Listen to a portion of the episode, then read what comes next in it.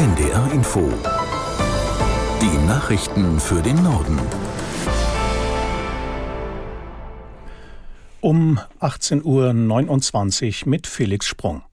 Das Auswärtige Amt hat an Israel appelliert, bei seiner Militäroperation im südlichen Gazastreifen ziviles Leid zu vermeiden.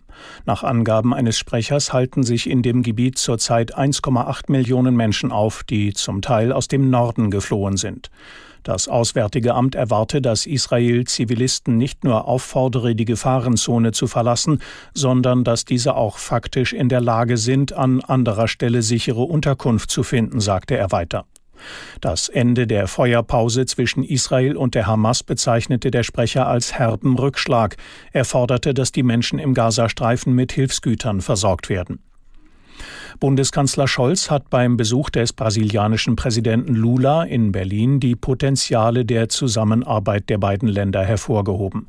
Brasilien sei Deutschlands wichtigster Handelspartner in Südamerika. Besonders im Bereich Klimaschutz wolle man gemeinsame Projekte auf den Weg bringen, sagte der SPD-Politiker. Unter dem Dach unserer neuen Transformationspartnerschaft haben die zuständigen Ministerinnen und Minister heute gut ein Dutzend Absichtserklärungen unterzeichnet, um die Partnerschaft mit Leben zu füllen. Dazu gehört beispielsweise eine vertiefte Zusammenarbeit im Bereich erneuerbarer Energien und grünen Wasserstoff. Hier verbinden wir das Potenzial Brasiliens mit dem Interesse Deutschlands an grünem Wasserstoff zu einem gemeinsamen Projekt, von dem alle, auch wirtschaftlich, etwas haben. Bundeskanzler Scholz. Bundesarbeitsminister Heil will an der geplanten Erhöhung des Bürgergelds um rund 12 Prozent festhalten. Der SPD-Politiker nannte es moralisch unverantwortlich und mit der Verfassung nicht vereinbar, den Betroffenen eine Anpassung der Regelsätze zu verwehren. Die Unionsparteien und die FDP hatten mit Verweis auf die Haushaltskrise darauf gedrungen, die vorgesehene Anhebung um 12 Prozent zurückzunehmen. Ein Sprecher Heils erklärte, auf der Basis geltenden Rechts gebe es keinen Ermessensspielraum bei den Regelsätzen im kommenden Jahr. Auch die Grünen Fraktionsvorsitzende Dröge sagte, faktisch gebe es keine Möglichkeit mehr, das Bürgergeld für das kommende Jahr anzufassen. Bundesgesundheitsminister Lauterbach fordert mehr Geld für die Erforschung und Behandlung von Long-Covid. Zudem appellierte er an die Bevölkerung, die Corona-Impfungen aufzufrischen, um Long-Covid vorzubeugen. Sabine Henkel aus Berlin fasst zusammen, was Bundesgesundheitsminister Lauterbach vorhat. Lauterbach will zunächst mehr forschen. Es fehlen nämlich die passenden Therapien und spezialisierte Arztpraxen und auch Medikamente gegen Long-Covid. Mit Long-Covid ist ja gemeint, dass auch nach vier Wochen, nachdem man sich angesteckt hat, immer noch Symptome auftreten. In manchen Fällen kann das viele Monate der Fall sein. Lauterbach will also die Behandlung verbessern und verlangt mehr Geld, nochmal 80 Millionen Euro.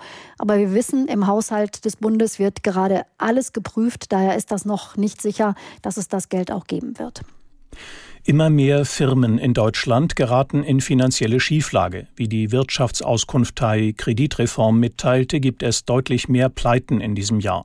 Für 2024 rechnet sie mit einem zusätzlichen Anstieg. Aus Frankfurt Lars Hofmann.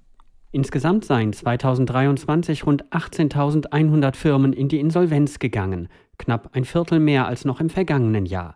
Das liege vor allem an den hohen Energiepreisen, der weltweiten Wirtschaftsflaute und den hohen Zinsen. Besonders betroffen seien Unternehmen aus dem verarbeitenden Gewerbe, dem Handel und der Bauwirtschaft.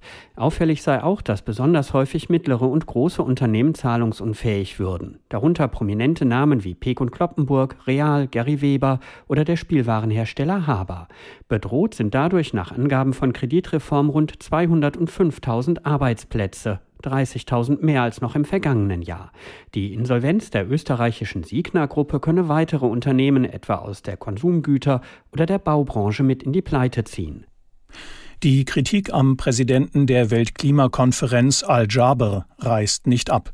Klimaaktivisten werfen ihm vor, sich nicht für den Ausstieg aus fossilen Energien einzusetzen und der Ölbranche eine Hintertür offen halten zu wollen. Aus Dubai Lisa Posorske. Konferenzpräsident Al-Jaber zeigte sich überrascht über die Kritik an seinen Äußerungen. Die seien aus dem Zusammenhang gerissen worden. Er bekannte sich zur Wissenschaft und versuchte so, die Vorwürfe aus dem Weg zu räumen. Der britische Guardian hatte über mögliche Aussagen Al-Jabars von vor knapp zwei Wochen berichtet.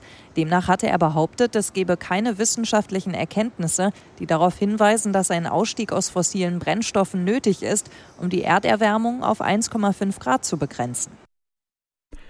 20 Zentimeter hoch und etwa 6000 Stacheln. Der Igel ist das Tier des Jahres 2024. Wie die Deutsche Wildtierstiftung in Hamburg mitteilte, setzte sich der Braunbrustigel klar gegen Eichhörnchen und Rotfuchs durch. Gewählt hatten Spenderinnen und Spender der Stiftung. Die Wahl gibt es seit 2017, um auf die Gefährdung von Wildtieren aufmerksam zu machen. Den Angaben zufolge wird der Igel auf der roten Liste der Säugetiere Deutschlands in der Kategorie Vorwarnliste geführt. Zuletzt waren Schweinswal, Fischotter, Maulwurf, Reh und Wildkatze die Tiere des Jahres. Das waren die Nachrichten.